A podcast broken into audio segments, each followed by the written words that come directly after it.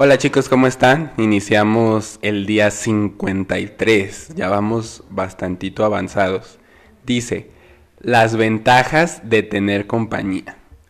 También observé otro ejemplo de algo absurdo bajo el sol.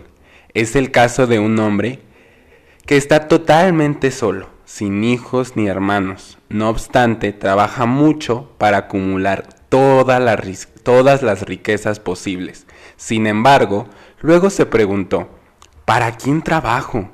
¿Por qué me privo de tantos placeres?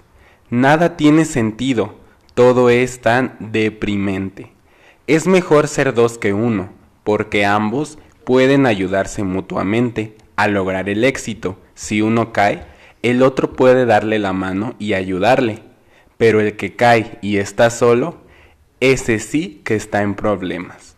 Del mismo modo, si dos personas se recuestan juntas, pueden brindarse calor mutuamente, pero ¿cómo hace uno solo para entrar en calor? Alguien que está solo puede ser atacado y vencido, pero si son dos, se ponen de espalda con espalda y vencen.